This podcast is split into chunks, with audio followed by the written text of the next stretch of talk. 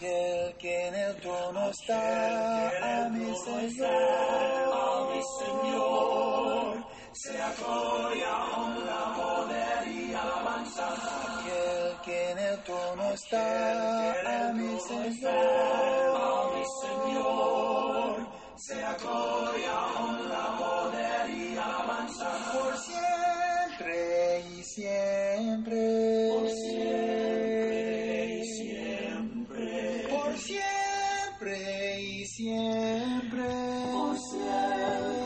Gracias damos a Dios por la oportunidad que nos da de poder meditar en su palabra. Gracias a cada uno de ustedes por tomar de su tiempo y así poder escuchar el mensaje de nuestro Dios.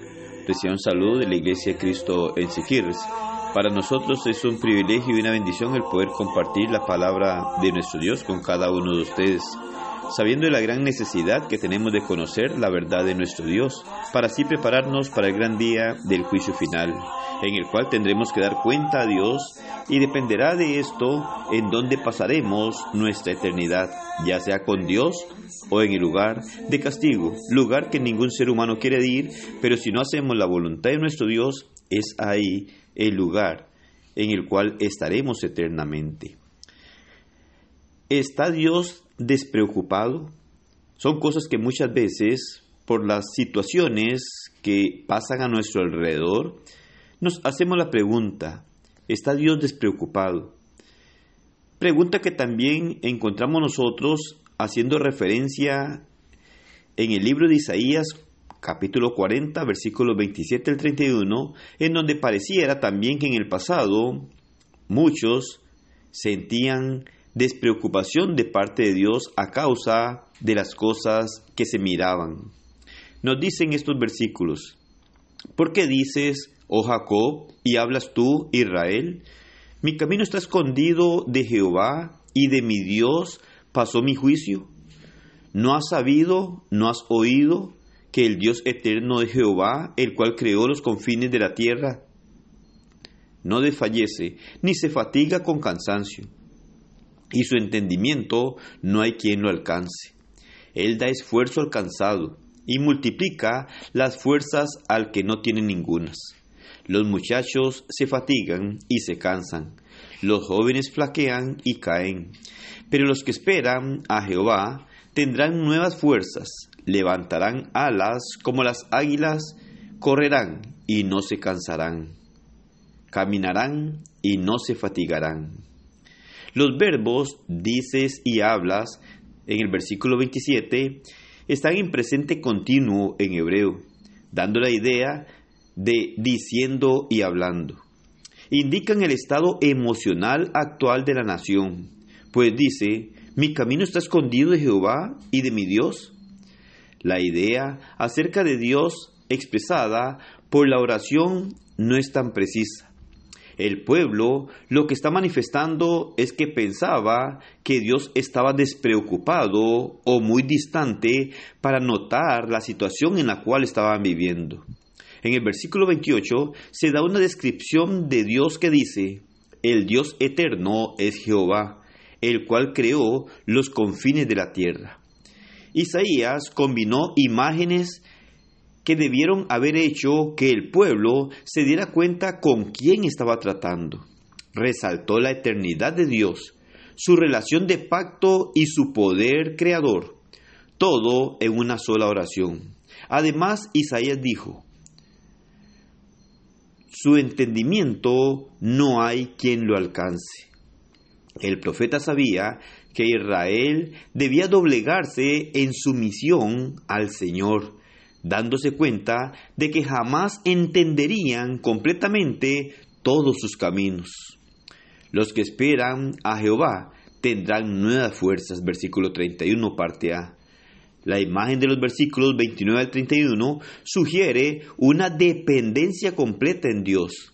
Se nos recuerda de la aseveración de Pablo cuando dijo, todo lo puedo un Cristo que me fortalece, Filipenses 4:13.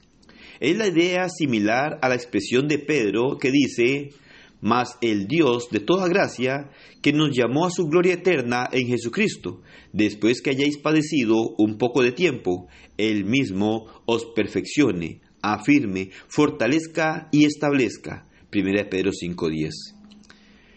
Esto nos indica que nuestro Dios nunca está despreocupado por sus hijos, sino que Él está atento a cada uno de los acontecimientos que nos llegan a suceder. A pesar que muchas veces no lo entendemos y muchas veces nos cuesta comprender, porque cuando enfrentamos tantas dificultades o aflicciones, nos cuesta creer que el Señor esté preocupado por nosotros, si nos deja enfrentar tales situaciones. Pero la verdad de todo es que Él nunca prometió librarnos de las dificultades. Lo que sí prometió es estar pendientes de nosotros y darnos fuerzas para poder soportar y salir victoriosos.